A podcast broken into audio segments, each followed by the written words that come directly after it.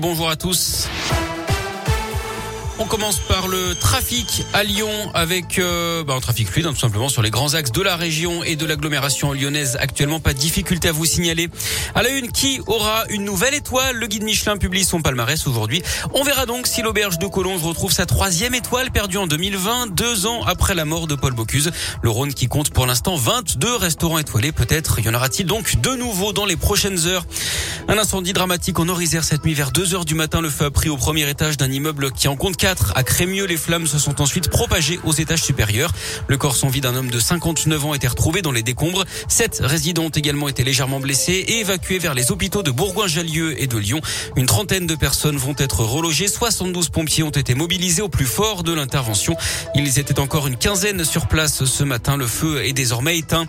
Gérald Darmanin lance la dissolution du GAL. Le groupe antifasciste de Lyon avait notamment scandé des propos anti-police lors du Lyon Antifa Fest à Vaux-en-Velin. Après le progrès, la procédure a été lancée jeudi dernier. Une manifestation est annoncée samedi après-midi au terreau. Dans le reste de l'actu, la remise en liberté de Cédric Jubilard, une nouvelle fois rejeté. C'est la quatrième fois en neuf mois. Il est soupçonné du meurtre de son épouse Delphine Jubilard, disparue dans la nuit du 15 au 16 décembre 2020. Il avait été écroué en juin dernier. Les recherches se poursuivent hein, pour tenter de retrouver le corps de la jeune femme, mais sans succès pour l'instant.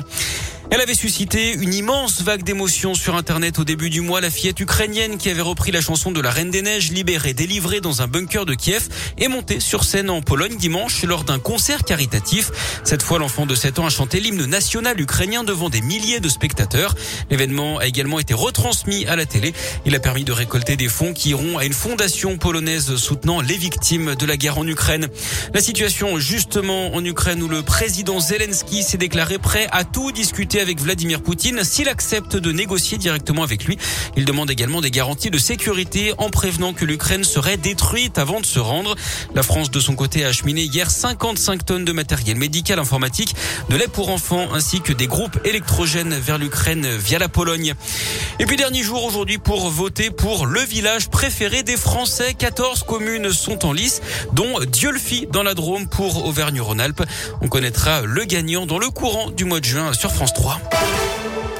Et puis en voilà un ou une qui n'aura plus trop de mal à payer son plein d'essence. Hein. À Lyon, un joueur a remporté, enfin dans la région plutôt, un joueur a remporté 15 millions d'euros au loto dans l'Allier.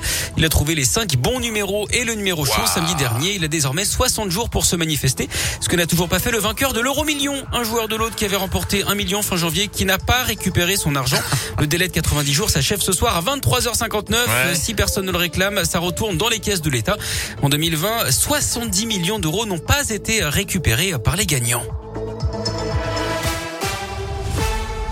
Merci beaucoup.